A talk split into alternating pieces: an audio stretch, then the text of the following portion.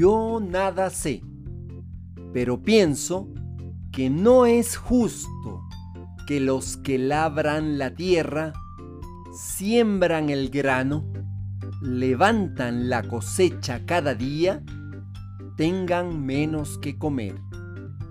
Ricardo Flores. Defendamos la idea de compartir en comunidad, del nosotros, en lugar de hablar del yo.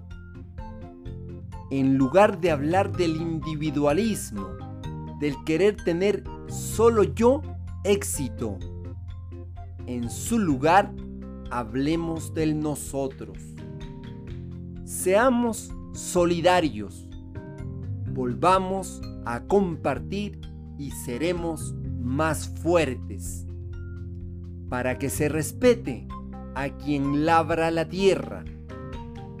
Para que se apliquen subsidios para quienes siembran granos y levantan la cosecha, para que los hijos de quienes labran la tierra tengan educación, vivienda y salud de calidad, igual que de aquellos que consumimos aquello que cosechan.